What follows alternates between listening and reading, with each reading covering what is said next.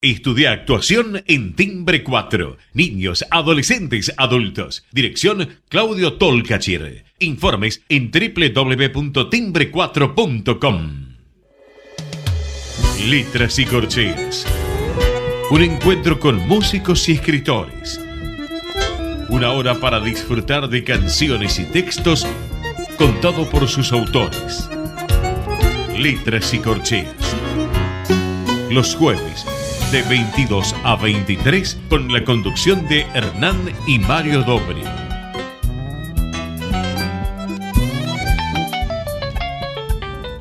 Buenas noches, bienvenidos a una nueva emisión de Letras y Corcheas.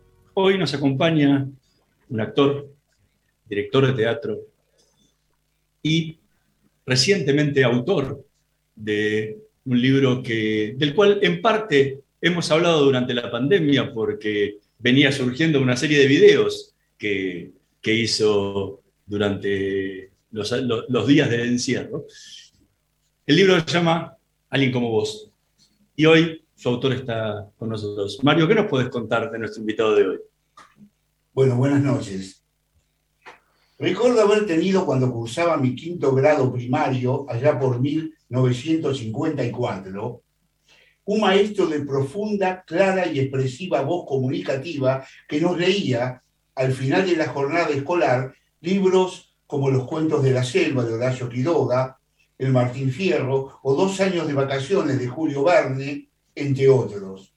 El maestro de Marras se llamaba Ricardo Ayabar, que tuve suerte de reencontrarlo antes de que falleciera no hace mucho tiempo atrás.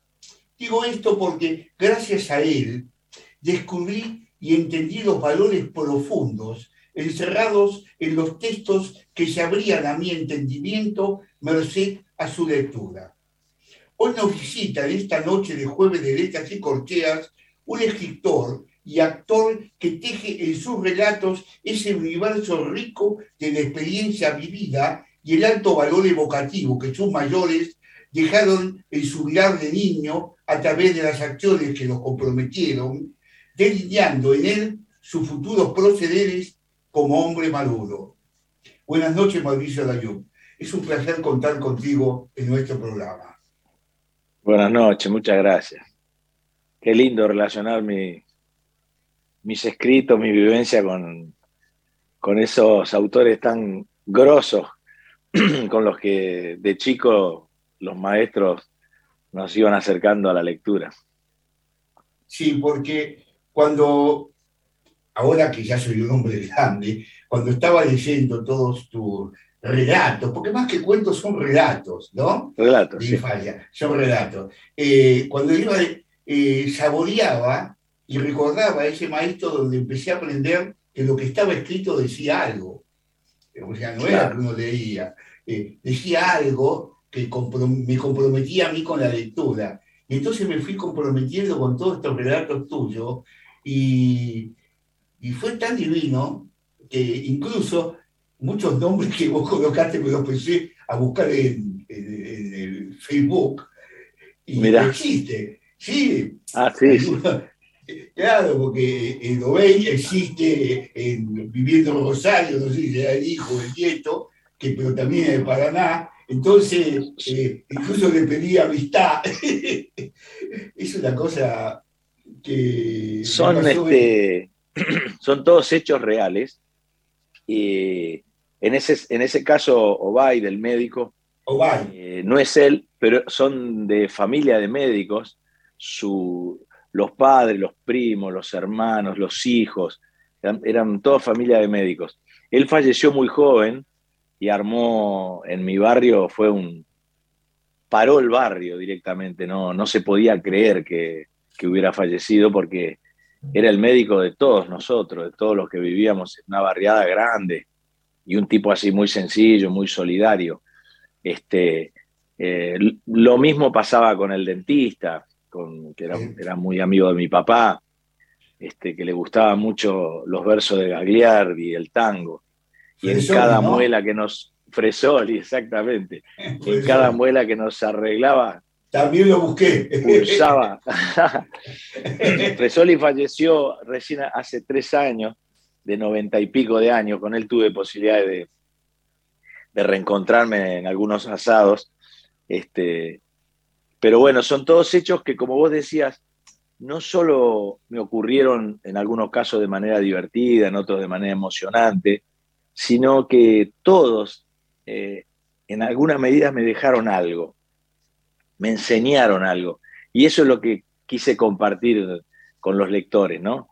La historia, pero también eso que a mí me enseñó, porque a lo largo de los años yo sentí que esos momentos este, habían como forjado mi personalidad. Yo me, me defino, casi te diría, eh, por esos hechos, porque esos hechos me marcaron muchísimo. Cosas de, la infancia, cosas de, mi papá, cosas que me pasaban en el club, cosas que aprendí de un director técnico, y en este caso del médico o del dentista, ¿no? Eran como lugares donde la experiencia vivida, eh, por lo menos para mí, significó mucho. Ahora, ¿qué, cambió? Eh, disculpa, Hernán, que quería terminar la pregunta. Yo iba a empezar a preguntarte otra cosa y empezó a salir por acá. Las enseñanzas que hemos tenido de chicos y que hemos recogido a través de gente y de los padres, a veces cuando uno realiza la vida, a veces no, cuando vamos haciendo la vida, el camino de la vida, nos enfrenta a circunstancias en que a veces es positivo lo que nos dieron, pero otras veces nos llevaron a encrucijadas difíciles de sostener. ¿A vos te ocurrió algo así? Y si te ocurrió, ¿qué cosas hiciste para enfrentarlas? Por lo menos algunas. Yo, creo que lo, lo más fácil de la vida es lo que menos nos enseña. Las dificultades son las que nos hacen tomar decisión. Eh, a veces hasta los errores. No sé, se, me, cruzó una, este, una situación que está en el libro, eh, cuando yo tenía un director técnico muy, muy virtuoso para jugar al básquet, eh, que siempre hacía los tantos con jugadas de lujo, daba pases con jugadas de lujo. Y una vez en una final me tocó jugar a mí, él era mi director técnico en ese momento, y me iba solo, estaba terminando el partido, estábamos este, perdiendo por un tanto, si yo encestaba ganábamos el campeonato y yo no sé por qué inconscientemente se me ocurrió pasar la pelota por alrededor de la cintura, llevarla por debajo de las piernas, cambiarla de mano en el aire y tirarla con todos esos chirimbolos previos. Este, y la pelota pegó en el tablero, fue hacia el aro, pero hizo un giro así y salió. Sonó el pitazo final, terminó el partido y me quisieron matar todos por un error que cometí, algo que, me surgió por tal vez por gustarle a él, ¿no? Y, entre los gritos de todos que se me vinieron encima, más los, los que estaban en la cantina, los que jugaban al casino, que decían, pero ¿qué hizo ese pibe? ¿Cómo puede ser? Este, que parecía que el partido no le interesaba a nadie, sin embargo, en el último momento se interesaron todos y, todos me querían matar. Este director técnico abrió los brazos, me hizo señas y al oído me dijo, deciles que yo te dije que si ganábamos, teníamos que ganar con una jugada de lujo, que ganar gana cualquiera. Y a mí me liberó de todo lo que me estaban diciendo y yo empecé a decir, el técnico me dijo, yo no, no, pregúntele a él, él me dijo que teníamos que ganar con una jugada de lujo. Desde ese día yo siento que todo lo que hago en mi vida tiende a crear esa jugada, a no hacerla sino más, a no hacerlo más o menos, a hacerlo de una manera especial, porque hacerlo lo hace cualquiera. Y me quedó de esa encrucijada en la que estuve, digamos, de ese momento negro que recuerdo donde todos me querían matar, donde yo era el responsable de haber perdido, este, y que yo ni siquiera por esas cosas que nos pasan en la niñez ni sabía por qué lo había hecho así. Con lo cual sí, ¿no? Eh, Tito, Lerma, ¿no? Tito Lerma, qué, qué, buena memoria tenés, qué espectacular, qué lectura profunda que haces. Es que te leo bien porque me gusta mucho. ¿Cuál es esa esa jugada de lujo, ese toque de lujo que le quisiste dar al libro? Y bueno, en, realidad, bueno, al libro elegir cada uno de los relatos, encontrar, este, agruparlos, este, pero en realidad es, una actitud que yo tengo en la vida, me, lo recuerdan todos los que trabajan conmigo, porque siempre estamos tratando de encontrarle una cosita para que mejore. Y, el trabajo eh, de crear ficción desde cualquiera de los rubros, autoral, la dirección, la actuación, eh, está absolutamente marcado por los detalles, por, la búsqueda de algo un poquito más, un poquito menos. Este, los que me conocen ya cuando llego al teatro se empiezan a buscar irse hacia los costados porque saben que voy a ir a, decir, ¿se acuerdan que ayer hicimos tal cosa? ¿Por qué no la, hacemos un poquito más así, un poquito más así? Este, después me agradecen y después les encanta este, que lo hagamos así y advierten la diferencia, ¿no? Muchas veces los espectadores nos hablan de detalles que nosotros, cuando me los dicen, nos miramos y decimos, viste, ¿te acordás el día que lo cambiamos por eso? es mejor, se nota más, la gente lo advierte, lo disfruta. Eh, los detalles son todos en este trabajo. Mauricio, ¿qué, fragmento nos podrías compartir de, alguien como vos para que, para que la gente entienda un poco más de, todo esto que estamos hablando hasta ahora? Si, usted, si ustedes no tienen uno preferido, yo elegiría uno cortito. Amigo. Este, ¿Cuál? Amigo.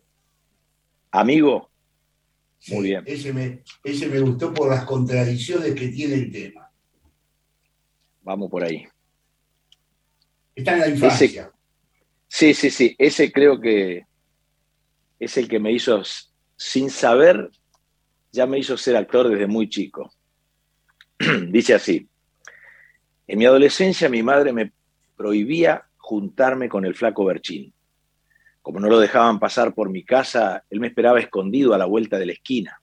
Nos saludábamos y ya empezábamos a reírnos. Salíamos a caminar sin tener a dónde ir y en el camino nos divertíamos relatando partidos, hacíamos todos los sonidos del estadio con la voz. Como al flaco le gustaba mucho el boxeo, a veces cerraba los ojos y relataba una pelea y decía, tarjeta del señor Berchín. Eso era lo más para él, porque soñaba que llegaba a ser grande y que un día lo convocaban como jurado de boxeo. Cada encuentro con el flaco implicaba un riesgo para mí, porque le gustaba mucho inventar. Si nos cruzábamos con un profesor, le decía que yo necesitaba clases particulares. Si se encontraba con el cura, le decía que yo quería ser monaguillo. Y así me obligaba a actuar, a responder dando explicaciones sobre cualquier tema. Uno de esos días, caminando, Llegamos hasta la ruta y a él se le ocurrió hacer dedo. Nunca supe cómo hizo, pero dijo, vas a ver que el quinto auto que pasa nos lleva. Y en el quinto auto que pasó, ya íbamos los dos charlando con el conductor que nos había levantado. Esa vez inventó que íbamos a comprar unos repuestos para el auto de Lole Reutemann, corredor de Fórmula 1 de ese momento. Pero no le bastó con eso. Además le dijo que yo era el hermano menor del corredor. Inmediatamente el conductor miró por el retrovisor y yo tuve que hacer un gesto con algún parecido que justificara la ocurrencia de Berchín. Durante todo el viaje me vi obligado a responder preguntas acerca de mi hermano el corredor. Todavía yo no me dedicaba a nada relacionado con la actuación, y menos con ese tipo de acting más peligroso, porque no era una ficción, era la más pura realidad. Lo hacía obligado por la inventiva del flaco, pero en el fondo me gustaba, Tal vez era eso lo que mi madre no entendía. En una salida, el flaco conoció una chica. Él veía una que le gustaba y en menos de un minuto me miraba como diciendo, ¿vos qué vas a hacer? Pues yo me voy con ella. Yo no lo podía creer, lo hacía con una naturalidad. Pasaba de preguntarle si conocía la calle Coronel Berchín a preguntarle eh, dónde había un lugar más tranquilo para charlar los dos solos y en dos minutos la acompañaba caminando con la manito sobre el hombro y ella iba encantada de haberlo conocido. Ese día lo esperé en la plaza. Él apareció un par de horas después preocupado porque se le había hecho muy tarde y me dijo, vamos, vamos, que mi vieja me está esperando. Busquemos un teléfono, tengo que avisarle que no llego. Estábamos a 20 kilómetros de la ciudad. Doblamos en una esquina y él vio una señora que estaba barriendo la vereda y fingiendo más agitación de la que tenía, la encaró. Señora, señora, por favor, me presta el teléfono. Necesito hacer una llamada. La señora lo miró con duda y el flaco se la despejó enseguida. Acabamos de tener un accidente, señora. Contale, contale. Nuestro auto quedó abajo de un camión. La sorprendida accedió y el flaco pasó a usar el teléfono. Yo me tuve que quedar afuera con la señora inventándole dónde había sido el accidente y cómo de milagro nos habíamos salvado de morir aplastados abajo del camión. Ese día, cuando logramos volver, ya tarde, la mamá del flaco nos estaba esperando en la puerta de la casa y fue terminante. Le prohibió para siempre que se juntara conmigo y muy enojada frente a mí le dijo señalándome, él te lleva por mal camino. A partir de ahí dejamos de vernos. Menos mal que ya habíamos compartido gran parte de la adolescencia. Nunca podremos saber qué nos hará bien y qué nos hará mal en el futuro, ni quiénes seríamos con los cuidados de nuestras madres o sin ellos. Siempre pienso que si el flaco no hubiera nacido en mi barrio, en otra cultura podría haber sido encantador de serpientes, porque el flaco mejoraba la vida que nos rodeaba, provocaba hasta que la realidad se transformaba en lo que él quería. Era un mago que hacía que a nosotros, Paraná, por un rato, nos pareciera la ciudad más fascinante del mundo. Maravilloso. El flaco siempre, siempre me dice que... ¿Nunca más lo sí, sí, sí. Sí, sí, lo, he visto. Y cuando conoció el relato me dijo, por favor, cuando alguien lo lea o cuando sepas que alguien este, lo, conoció el relato, aclarales que soy un tipo bien, de familia, que tengo tres chicos. porque, tiene miedo de quedar mal parado, ¿no? Como, el chanta, como el chanta del pueblo. exactamente. El flaco tiene una, una fábrica de dulces, prepara dulces, mermeladas. A mí que, soy comerciante. A mí lo que me llamó la atención, además de esta belleza, porque es una belleza el cuento, el, cuento, el relato, es esa dualidad que hay de tu persona y la del flaco. Porque tu mamá te prohibió encontrarte con el flaco. Sí. Y sin embargo vos te ibas igual y a la, no y te escapaba. Vos, al flaco le prohibieron verte a vos porque vos eras el culpable de todos los males. Cada madre veía un culpable diferente, el culpable era el otro. Pero el flaco no te vio más. Sí, sí. O sea que el fuerte eras vos. El fuerte eras vos. Porque. Bárbaro eso, ¿no? Claro. Eso es lo que vi, por eso te digo, el fuerte eras vos. Porque no obstante la prohibición, vos ibas al encuentro del flaco. Y sin embargo, el flaco no pudo soportar, no pudo pasar por arriba y ese, ese amor que debería tener por vos no se sostuvo, no fue una madre mayor. Eso es lo que me, al final de todo, de toda esta anecdotario que hay, me dejó el cuento, el relato. Qué lindo. Te voy a dar algunos detalles que por ahí alimentan eso que vos decís, que yo no lo había percibido.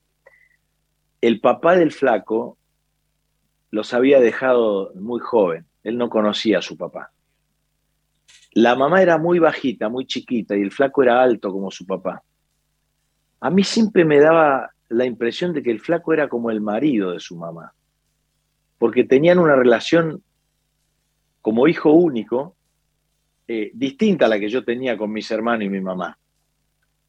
Eh, entonces me da la sensación de que le decía a la madre, tenía que cumplir como, como se cumple, como, sí, mi amor, como decimos los maridos, ¿no? Claro. es muy probable que eso que vos decís tenga que ver con la relación que tenían. Tenían una relación muy distinta a la que yo tenía con mi mamá. Eh, yo siempre sentía que el flaco como no era el hijo de la mamá, era o el papá o el marido, era como más grande que la mamá. No solo por el tamaño, sino por, porque él tenía, por ejemplo, él tenía la responsabilidad de trabajar para llevar el dinero a la casa. Este, porque la mamá no, tenía trabajo y era sola, estaba sin su marido. Y él era chico, tenía 16, 17 y siempre tenía un laburito. Este, apenas cumplió 18, empezó a manejar colectivo. este, y pasaba por la puerta de casa, me tocaba bocina, me avisaba cuando le quedaba una vuelta o dos y ya me pasaba a buscar. Este, pero es probable que eso que vos advertís, que está buenísimo, eh, tenga que ver con la relación que tenían, casi que, que no se daba como la de un chico con su mamá, como yo le podía mentir a la mía y escaparme para verlo al flaco, porque me fascinaba, todas las, todas las tardes que venía me proponía algo distinto. A veces íbamos a, eh, me decía, vamos, vamos, llega el verano, me dice, vamos a robar malla a las grandes tiendas. Y tenía unas estrategias para que saliéramos los dos con cada uno con su malla debajo del pantalón. Lo volvía loco al, al vendedor. Y yo salía y no sabía qué hacer con la malla porque no la podía llevar a mi casa, porque mi mamá decía, ¿esta malla de dónde salió? Este, y si no era eso, me llevaba al pueblo donde él había ido a la, a la primaria este, y decía que era, estaba ahí a 20 kilómetros haciendo dedos y decía que yo el, año siguiente eh, me mudaba al pueblo y quería una inscripción para la escuela, que quería ir a... y a los 10 minutos yo estaba en la secretaría llenando la ficha con los datos de mis padres, todo, para inscribirme el año siguiente. Era así, creaba todo el tiempo situaciones en las que me metía y a mí no me quedaba otra que, que accionar, porque él, lo hacía en la vida, así. qué te, pasó ahora, o qué te pasa cuando lo lees? O sea, lo escribiste, ¿qué diferencia hay la sensación en el momento en que lo escribiste y ahora que, lo lees y lo recreas que han leído? Mira, hay algo que, que mis hermanos o la gente que me conoce se sorprende, porque ellos vivieron lo mismo que yo, pero no podrían crear un relato, no, no se podría crear la historia. Y a mí también me asombra haber encontrado un estilo para que todos los relatos estén más o menos entre una, una medida de un par de páginas, que todos eh, tengan eh, inicio, desarrollo y final, que el final de casi todos nos diga algo un poco más que lo que dice el relato. Eh, me asombra haber podido encontrar un mecanismo para esos títulos que yo los había notado durante, en un los tengo en un cuaderno acá hace 25 años, mi cuaderno está acá en mi escritorio, es un cuaderno viejo, gastado, este, donde yo había notado todos los títulos de, los hechos que yo sentía que me habían significado mucho en la vida. Yo no, tenía los, los relatos escritos, la pandemia me dio el tiempo para hacerlo y los empecé a escribir solo tenía el título. Por ejemplo, este se llamaba Flaco Berchín. Yo ya sabía qué, tenía que contar. Este, después le puse amigo. Eh, otro decía Jardín de Infantes, y era cuando mi mamá me dijo, otro decía Doctor Fresoli, otro decía Doctor Obay, otro decía Tito Lerman. Solo con el título este, yo pude ir desarrollando y, crear este, estas ficciones que yo había escrito teatro, nunca había escrito un libro de nada, digamos, relatos de nada, ni cuentos de nada. Este, eso es lo que más me sorprende, haberlo podido, haberlo podido hacer y con la cantidad de relatos que armen un libro, ¿no? Son más de 40 relatos. Estaba buscando la página donde escribía los títulos, pero no lo encuentro. no, no importa, no importa. Estamos conversando con Mauricio de Ayub. Vamos a hacer una pequeña pausa. En un minutito más volvemos con más letras y corcheas. No se vayan. Vamos la radio. Somos tu voz. Vamos con eco. Siempre la verdad y la mejor información. Estamos llenos de historias verticales. Gira tu celular. En Catamarca tenés algo distinto para contar. Gira, gira, no te pierdas de nada venía a contar una historia distinta.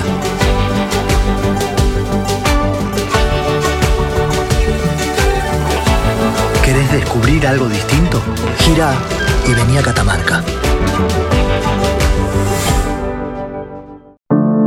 Cuidar es la herramienta digital del Ministerio de Salud. Descargala en tu celular a través de tu App Store o Google Play y carga tus datos. La aplicación te permite hacer un autodiagnóstico, acceder a tus certificados y consultar el resultado de tu hisopado. Ahora podés acceder a la información provista por el Ministerio de Salud y ver tu diagnóstico COVID-19 de forma rápida y sencilla. App Cuidar. Sigamos cuidándonos. Gobierno del Pueblo de Merlo. Intendencia Menéndez. Informate en ecomedios.com. Seguinos en TikTok, arroba ecomedios 1220. Letras y corcheas.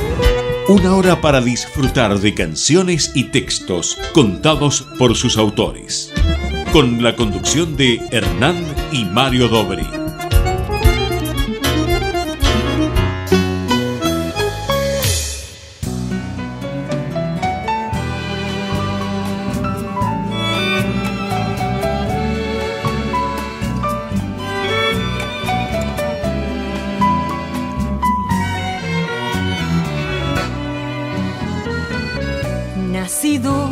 En corriente zaina, entre la selva y la sierra,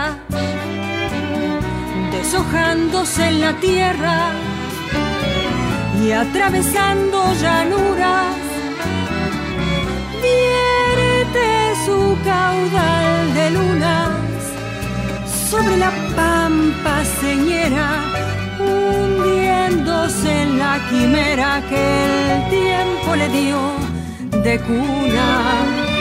Río, ¿dónde has de llevar tanta bravura sin fin? Tú que anhelas libertad y el mar te esclaviza al ir, compañero del azar, viejo dueño del orgullo, por ser él tuvo lo suyo, por ser él tuvo lo suyo.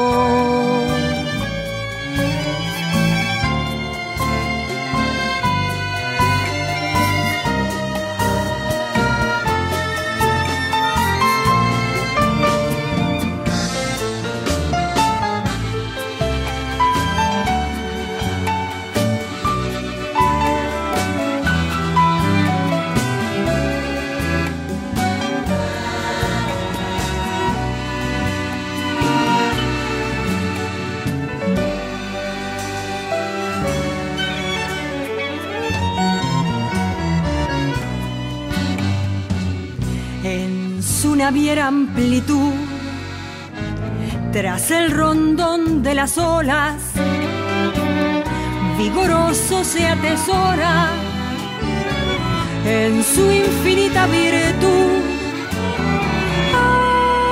Atravesado en alud por corrientes migratorias, teje su caudal de historia entre leyendas y olvidos. Río, ¿dónde has de llevar tanta bravura sin fin?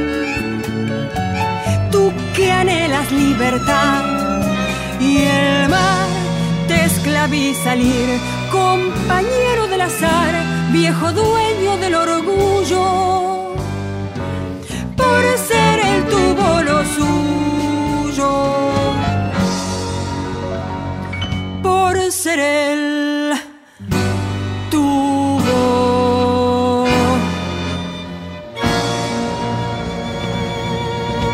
lo suyo.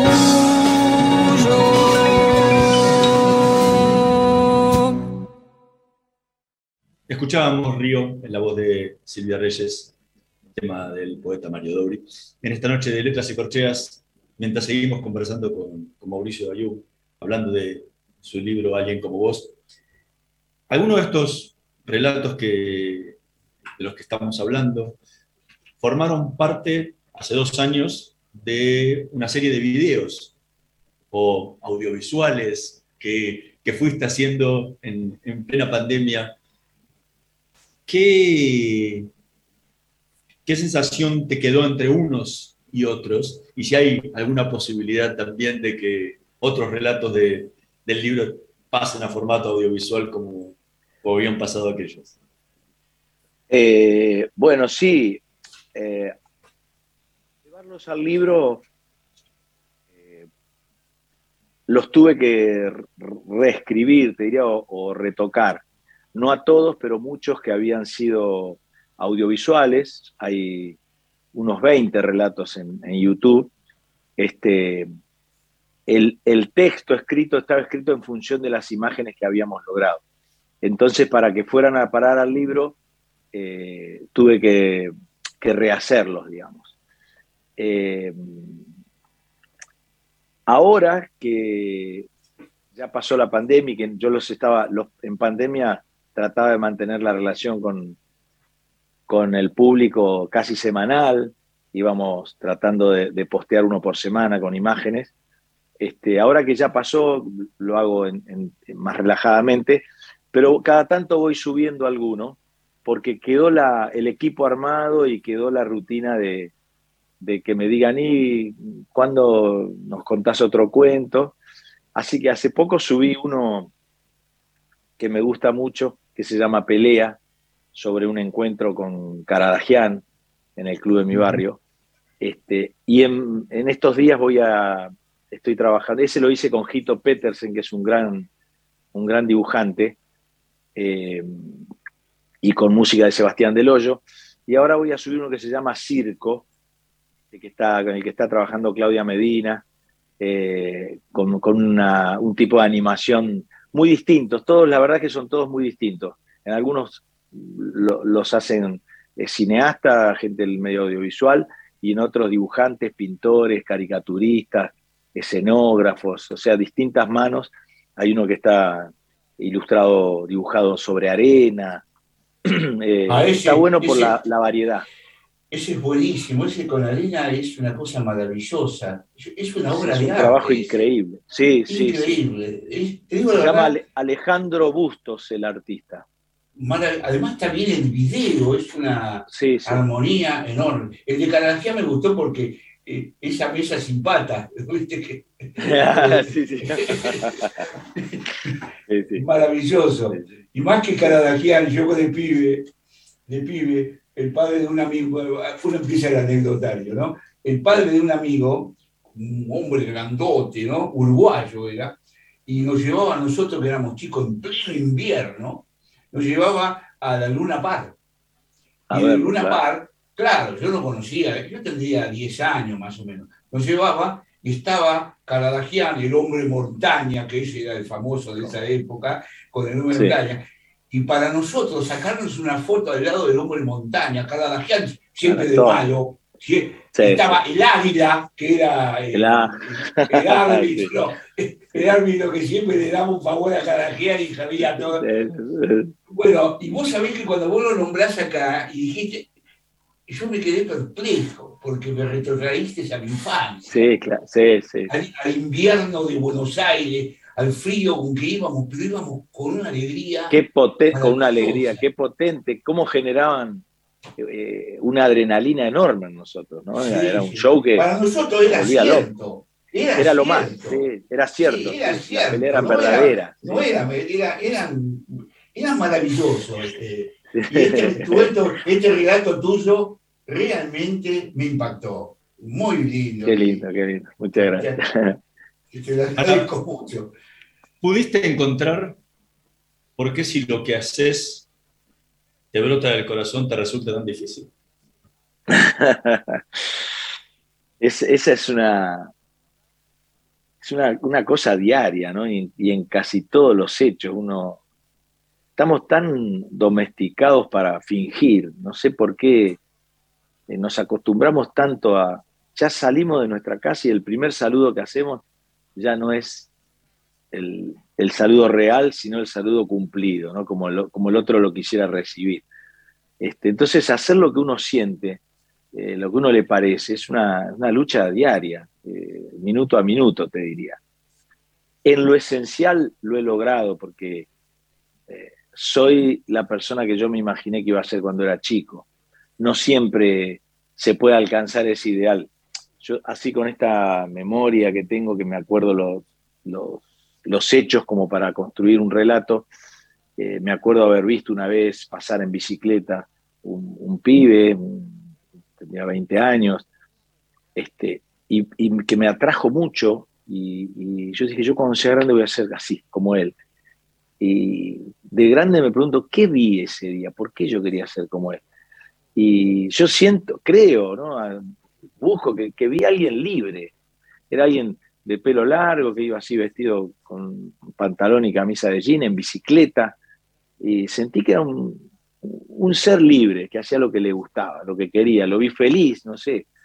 Este, y como digo siempre que ser feliz es ser grande lo que uno se imaginó cuando era chico, eh, yo he logrado ser eso que me imaginé cuando era chico, pero hacer todo el tiempo más lo que dice mi corazón eh, es, más difícil, eh, es un laburo de todos los días. Ahora, esto que contás ahora, me retrotrae a la primera parte de tu libro, en donde está libres, en donde van el grupito con la mochila y todo para ser libres en un campo cualquiera de la escuela de Paraná. Y de pronto aparece un pibe, un heladero en bicicleta, andando por ahí, y, y, los ve, y de pronto hay una atracción, porque ese pibe va andando ahí, hay otros tres ahí que encarpa, y es capaz de ofrecer todos los helados y todas las cosas con una mantita y pasar la noche con ustedes. O sea. Libre como eh, nosotros, sí, sí. No ser libre. Ustedes iban a buscar la libertad. Él fue a buscar el amor, fue a buscar la compañía, fue a buscar la amistad. La libertad la tenía, no la necesitaba. Él buscaba el afecto, y era capaz de pagar por el afecto todos lados que a la vez se fueron a la mierda todo, y después irse y con el sudor de su, frente pagar la amistad, el calor de los demás. Tenía falta de afectos, ¿no? Y, y, eso es lo que yo sentí. Fue a buscar el afecto. Pero vos terminaste la anécdota diciendo, yo buscaba la libertad y fuimos a casa después de nuevo y se acabó. Él era un hombre libre. Pero él, rescató, yo nunca más lo habrás visto, me imagino el tipo, ¿no? Pero si vos le preguntás, bueno, esta anécdota la contaría al revés. Contaría que encontró el afecto de tres personas como ustedes. ¿Sabes lo que me costó encontrar el final, el cierre de esa historia? Si yo hubiera hablado con vos, lo hubiera llevado más para el lado que, que lo percibiste vos. Este, porque años después lo vimos vendiendo gaseosas en la cancha. Se ve que del, recurso de los helados lo habrían rajado porque no cumplió, se le derritieron todos los helados. Y buscando laburos así, en un momento lo encontramos. Y nos gustó encontrarlo. Cerramos un poco el ciclo de que evidentemente la mamá cuando salía a buscarlo y nosotros le dijimos va por allá, va por la ruta, se encontró y bueno, no le pasó nada malo. Nos dimos un abrazo, me acuerdo, ahí en la cancha, porque habíamos pasado como una noche única, increíble. Pero vos rescatás algo que casi yo no rescaté en el libro, y, que él, yo, a, nosotros nos dio la sensación de que él quedó impactado porque nosotros éramos pibes y no teníamos que ir a trabajar. Éramos libres, estábamos en carpa, en mochila, nos hacíamos los hombres que sabíamos que íbamos a pasar la noche ahí, no nos daba miedo nada. Tanto que él cada tanto me decía, pero acá de noche van a escuchar ruido de animales que ustedes no conocen.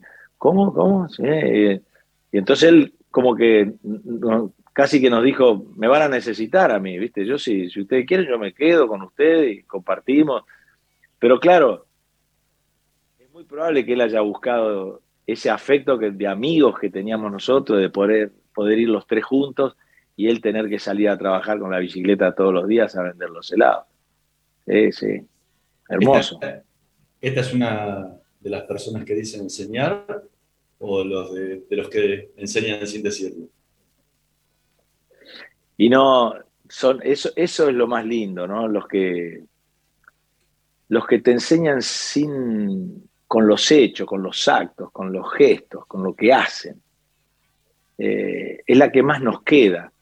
Yo a mi hijo le quiero enseñar un montón de cosas y no me escucha y se va y me doy cuenta que eso nos pasa a todos cuando uno aprende de lo que ve, de lo que, de lo que uno percibe del otro, no tanto lo que el otro quiere que uno perciba, ¿no? No, te preguntaba si, él, si él era de esta gente que, enseña sin decir. Bueno, sí, porque sí, porque cuando él se fue, los tres dijimos, este es libre, este tiene huevo, mirá, se va solo, no vuelve a, su casa, no vuelve con sus padres, no vuelve, tiene que ganarse la, vida ahora sin, sin el trabajo que tenía. ¿Qué va a comer? ¿Dónde va a dormir? Nosotros no, no podíamos creer. Nosotros volvíamos para el lado de nuestras casas a estar calentito con nuestros padres y él se iba para el otro lado de la ruta porque no podía volver, porque si volvía lo iban a retar. No traía los helados, no traía la plata.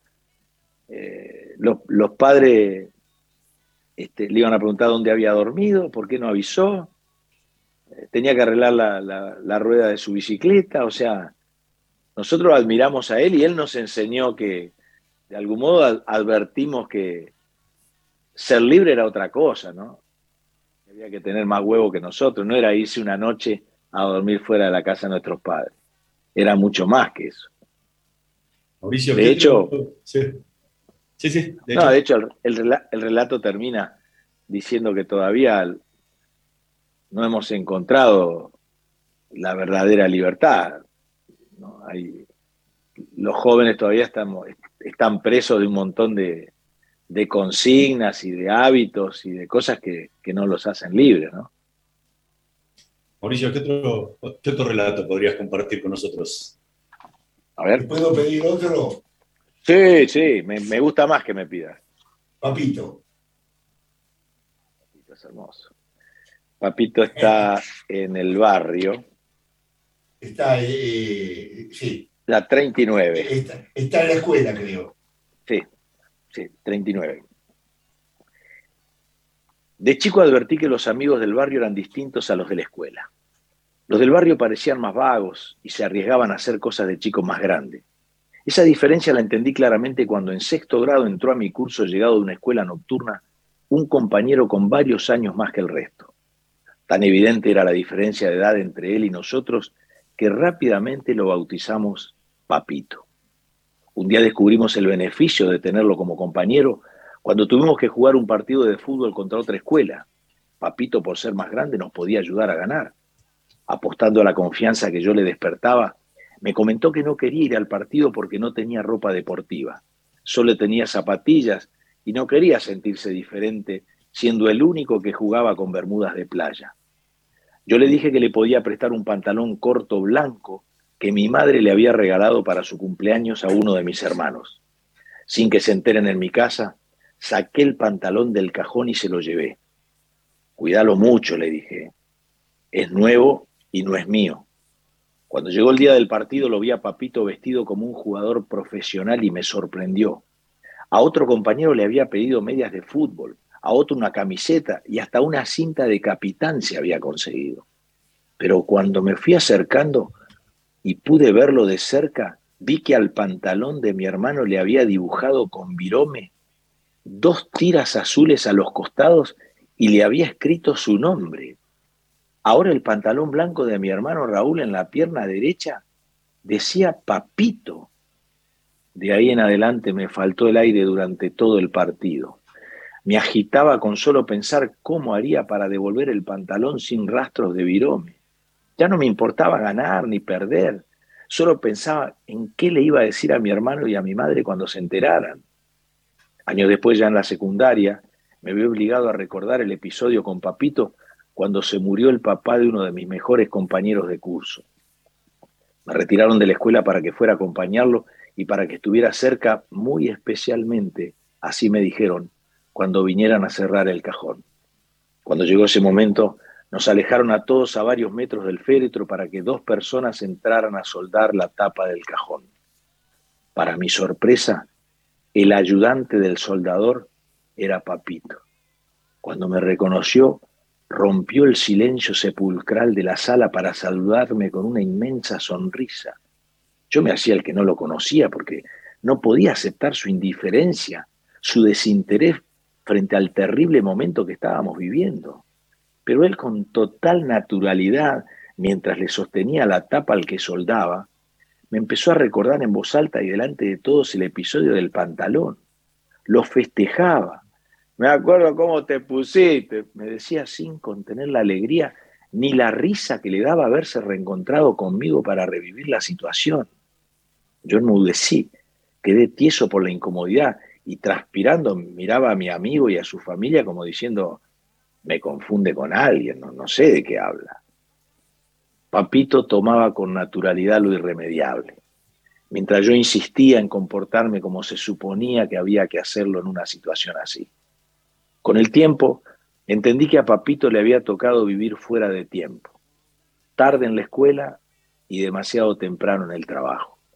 No conocía los límites que se aprenden yendo a la par de lo que la sociedad establece, pero en el espacio que le iban dejando se las arreglaba como podía para sobrevivir. Tal vez gracias a él y a los amigos del barrio pude tener una mirada más amplia, más completa de la vida, porque aún hoy el mundo está compuesto por unos y por otros, pero no sé por qué siempre tendemos a creer que la normalidad es una sola. Muy bueno, muy bueno. El mundo, se ve a veces, el mundo se ve a veces como un mostrador. De qué lado del mostrador estemos, vemos las cosas diferentes.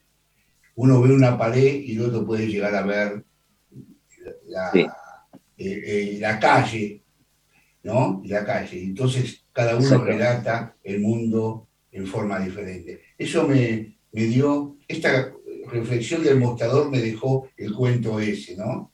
O relato. Exactamente.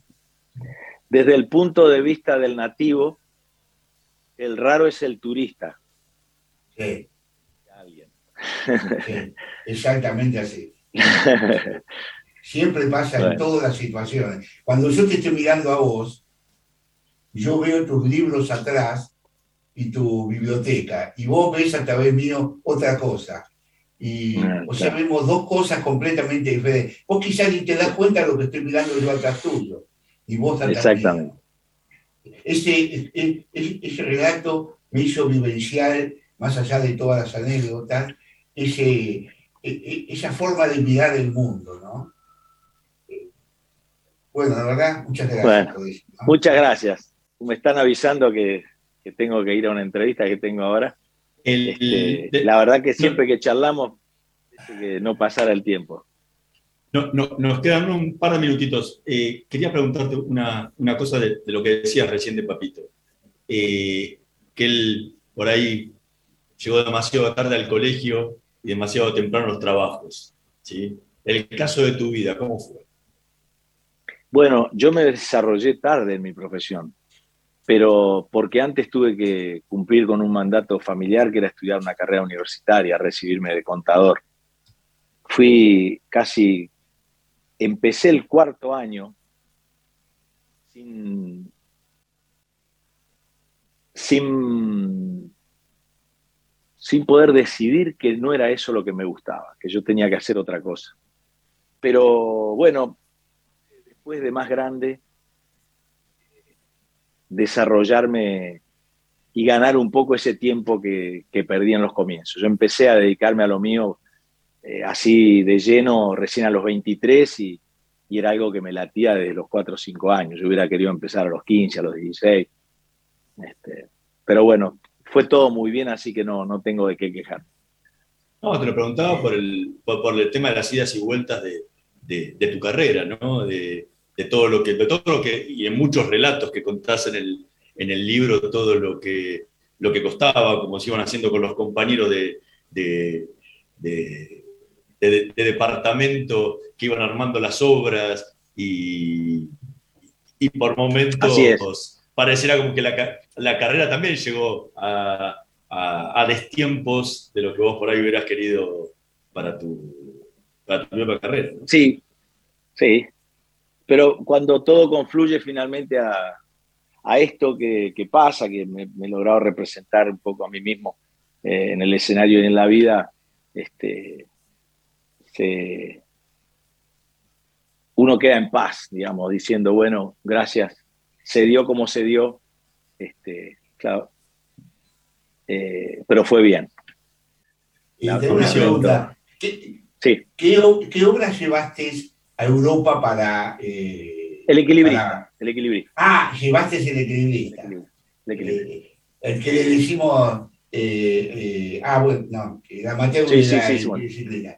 Muy bien. ¿Y tuvo mucho repercusión allá de cómo...? Funcionó bárbaro, muy bien, muy bien funcionó. O sea, fue entendible bien. O sea, tu lenguaje tiene la capacidad de ser entendible por cualquier público, porque además no es solo oral, es físico lo tuyo, ¿no? Eh, vuelvo. Claro, claro, eso es muy importante. Eh, bueno. Mauricio eh, muchísimas gracias en serio por habernos acompañado esta noche en, Letras y Corcheas. A, a toda la audiencia le, le recomendamos eh, leer a alguien como vos, eh, esta serie de relatos que va creando todo lo que fue, eh, todas sus experiencias a través de, tu, historia y de tu vida. Y, una vez más, como, como en todas las, las veces anteriores, agradecerte por la, por la entrevista y por estar, por estar hoy con nosotros. Muchísimas gracias. Nosotros vamos a reencontrar la próxima semana en la operación técnica Javier Martínez y Gerardo Subirana. Nos vemos la próxima semana. Chao. Estudia actuación en Timbre 4. Niños, adolescentes, adultos. Dirección Claudio Tolcachir. Informes en www.timbre4.com.